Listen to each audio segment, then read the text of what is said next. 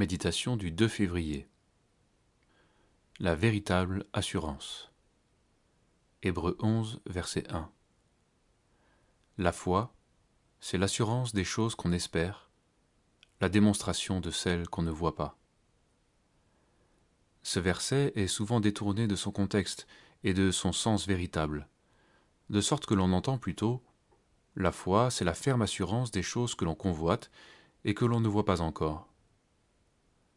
Or, ce que nous possédons déjà par la foi, ce sont les biens à venir, c'est-à-dire les biens célestes, attestés par avance dans nos cœurs par le Saint-Esprit, et non pas l'objet de nos désirs matérialistes. Croire la parole, c'est croire ce que Dieu nous a dit de lui et qu'il a manifesté en son Fils. C'est croire en Christ, Fils de Dieu, crucifié, ressuscité, assis à la droite du Père. Ces vérités sont souvent négligées par les croyants qui se préoccupent surtout de trouver des solutions à leurs problèmes, un bonheur terrestre, un mieux vivre. Avoir une bonne santé, un beau métier, des enfants qui réussissent, voilà nos premières préoccupations. On pense souvent que les hommes de foi sont des personnes de grande conviction. Dans ce cas, les utopistes et les optimistes seraient des gens qui ont la foi, et les pessimistes seraient des incrédules. La foi est bien autre chose qu'une question d'optimisme ou de pessimisme. C'est la position d'un homme pécheur qui saisit l'espérance et la grâce. Cette foi, dans l'invisible, est ce qui a justifié les hommes de l'Ancien Testament, qui étaient pourtant des pécheurs. Abraham n'était pas sans faille, il a parfois douté et commis des injustices. Mais Dieu a vu sa foi au moment où il devait sacrifier son fils. Il est allé jusqu'au bout de l'obéissance, car il croyait dans la puissance de Dieu qui ressuscite les morts.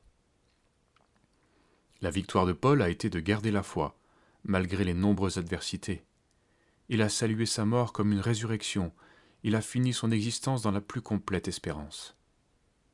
La foi est plus qu'une assurance, c'est une démonstration intérieure, une certitude vécue que l'on possède déjà en Jésus-Christ. Elle est l'œuvre de l'Esprit par la parole. Jésus disait à ses disciples Ne crains pas, petit troupeau, je dispose du royaume en ta faveur. Luc 12, 32.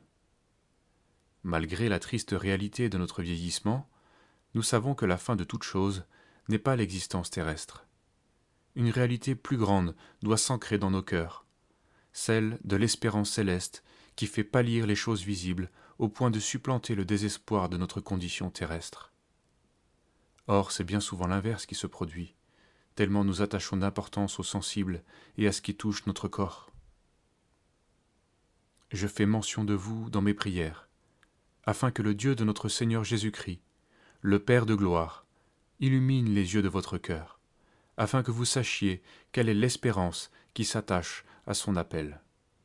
Éphésiens 2, versets 16 à 18.